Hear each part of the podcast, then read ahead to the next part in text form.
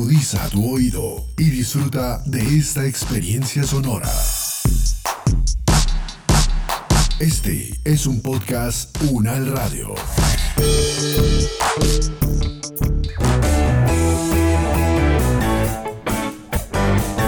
Salud Unal, contigo. Escuchar, aprender y compartir información de calidad sobre bienestar.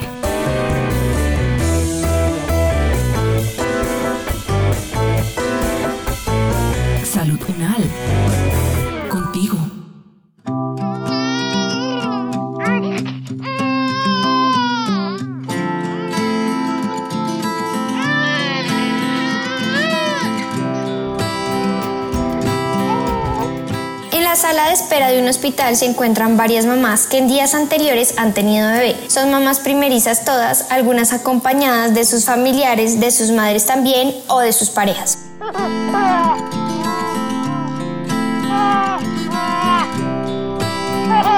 Esperando un control con el pediatra de sus bebés en un momento de charla entre ellas, algunas más conservadoras que otras, sale un gran interrogante entre ellas. De esos interrogantes que quizás todos los padres quieren hablar, que todos quieren dar su punto de vista y que todos tienen algo por decir, pero no hay una respuesta certera.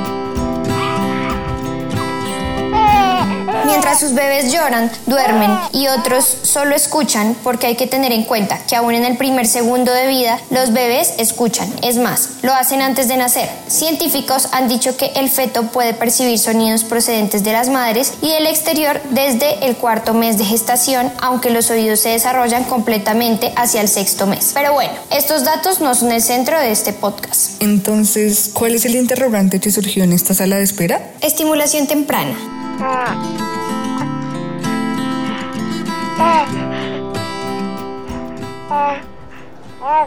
Sabemos que muchas han sido las personas que se han manifestado acerca de este tema, pero también muchos son los mitos que hay frente a este, sobre todo en el área del lenguaje. Y es que vamos a preguntarle a cada una de las mamás de esta sala de espera si tienen algún mito acerca del desarrollo del lenguaje en los primeros seis meses de vida, en los bebés y cómo desde el conocimiento científico se puede dar respuesta a estos interrogantes. Entrevistemos a las mamás entonces. Señora, qué pena molestarla. ¿Tiene usted unos minutos que me regale? Eh, sí, claro, ¿en qué puedo ayudarle?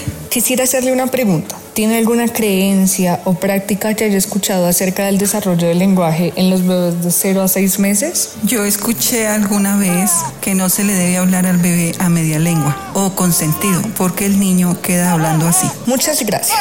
Vamos a preguntarle a nuestra segunda mamá. Recopilemos algunos mitos y luego invitamos a un experto para hablar acerca de estos. Ya escuché tu pregunta. ¿Te refieres a eso que las abuelas decían que si los niños no gatean, no hablan bien? Y además eh, que si se les corta el cabello a los antes de que hablen, se demoran en hablar. No he escuchado más. Entrevistamos a una tercera mamá. ¿Podría usted ayudarme respondiendo una pregunta? Sí, sí, claro.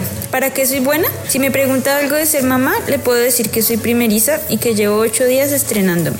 No se preocupe, es una pregunta general. ¿Tiene algún mito, creencia o práctica que le hayan dicho o que usted sepa acerca del desarrollo del lenguaje en los bebés de 0 a 6 meses? En realidad he escuchado de mitos que me han sorprendido y llamado mucho la atención, como que si la mamá baila cuando está embarazada, el hijo se demora en hablar y que los niños hablan más tarde que las niñas. Hemos podido recopilar algunos mitos, creencias o conductas que se tienen acerca del desarrollo y de la estimulación temprana en los bebés. Es importante no cuando se escuchan alguna de estas prácticas o quizá consejos dentro de nosotros, no creer que todos son ciertas. Es por eso que es bueno preguntarle a un experto, leer. No todo lo que aparece en internet es lo correcto, pero sí se pueden encontrar fuentes verídicas o profesionales que han hablado acerca del desarrollo infantil. ¿Qué les parece si consultamos a un experto y escuchamos lo que opina acerca de estos mitos? Vamos ahora a hablar con nuestra experta María Fernanda. ¿Qué tiene usted por decir acerca de estos mitos? Algo que decía mi abuela es que los niños que hablan mucho son muy inteligentes. Y sí, el lenguaje es un signo de inteligencia. Y ese signo de inteligencia también nos permite no solamente mirar qué están pensando, conocer, interpretar, relacionar, sino además poder comunicarnos y compartir muchas cosas con ellos. Desde su experticia profesional, ¿podría desmentir alguno? ¿Cuál? ¿Podría darle un consejo a los padres sobre el desarrollo del lenguaje infantil? Parte de la integralidad también incluye valorar y revisar cómo están sosteniendo su cabeza, cómo se están sentando, cómo están adquiriendo la postura del cuerpo para poder gatear, caminar, correr, sin perder el equilibrio.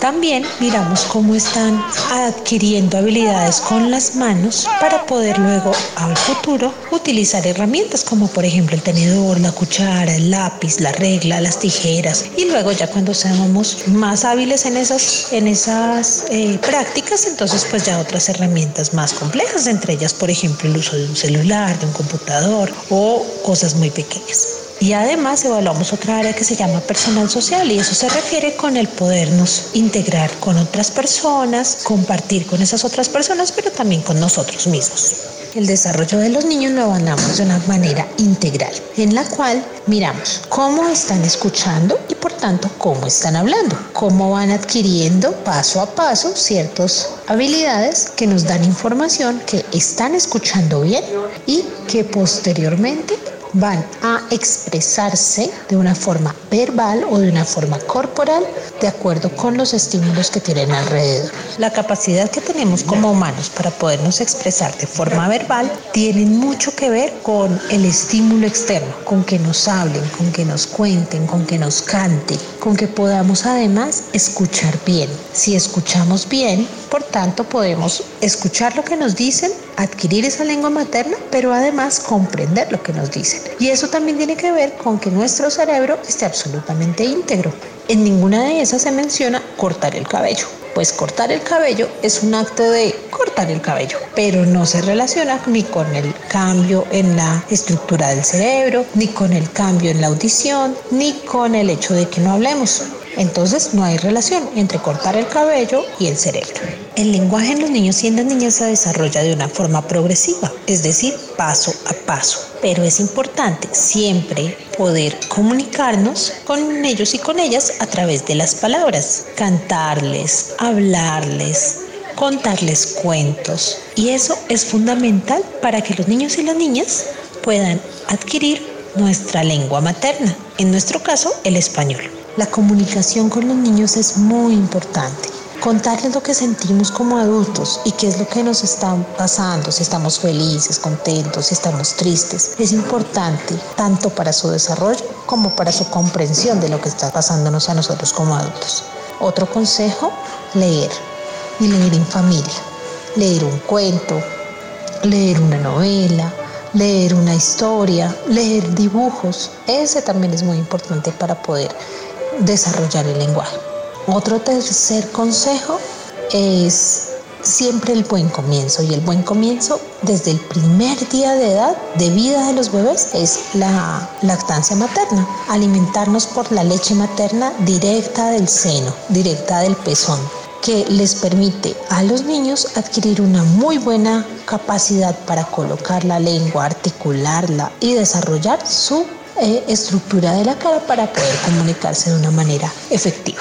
Cada uno de estos hallazgos nos permite evaluar cómo estamos adquiriendo esas habilidades y el desarrollo en total de cada una de las áreas que estábamos mencionando. Motor grueso, motor fino, personal social, audición y lenguaje. Con relación a la pregunta si cuando los niños no gatean, no hablan, no es tan cierto, porque al gatear necesitamos mantener la cabeza, mantener el tronco, mantener las, las extremidades firmes y controlar nuestro cuerpo. Pero estas habilidades las comanda un área del cerebro que se encarga específicamente de eso. Otra área del cerebro es la que se va a encargar de podernos expresar de forma verbal y esa área del cerebro es la que se encarga de desarrollar nuestra capacidad de comunicación a través del lenguaje verbal.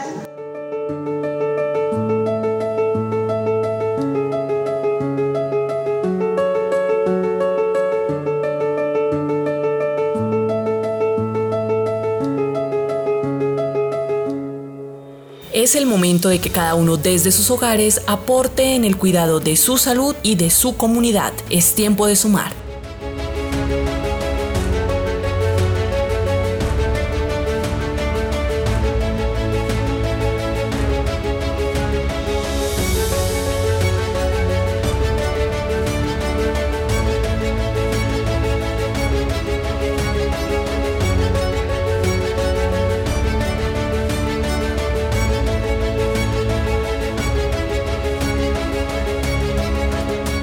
Este podcast contó con la dirección de María Luisa Cárdenas, profesora de la Facultad de Medicina de la Universidad Nacional de Colombia. Coordinación general, María Fernanda Lara Díaz. Investigación y producción periodística, Caterín Nieto Ocampo. Producción general, Diana Samira Romero. Experta invitada, María Fernanda Cañón, médica pediatra, magíster en desarrollo educativo, doctora en salud pública, docente de la Universidad Nacional de Colombia, con la actuación de Ingrid Estefanía Rodríguez Forero, Giselle Farías Forero, Sandra Rocha y Marta Alfonso. Producción sonora, Edgar Huasca.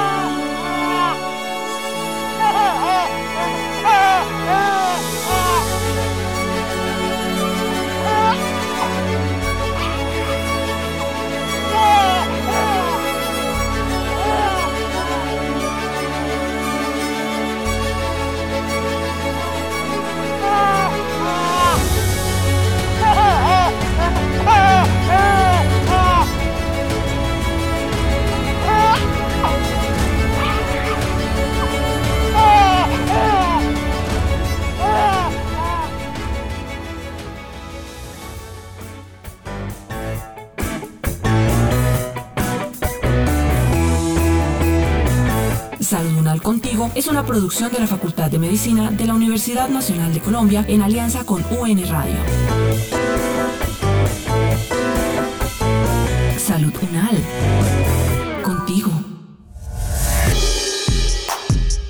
Las opiniones aquí expresadas son de entera responsabilidad de sus autores y solo comprometen a los realizadores de este podcast. No representan necesariamente el pensamiento de la UN Radio ni la posición oficial de la universidad.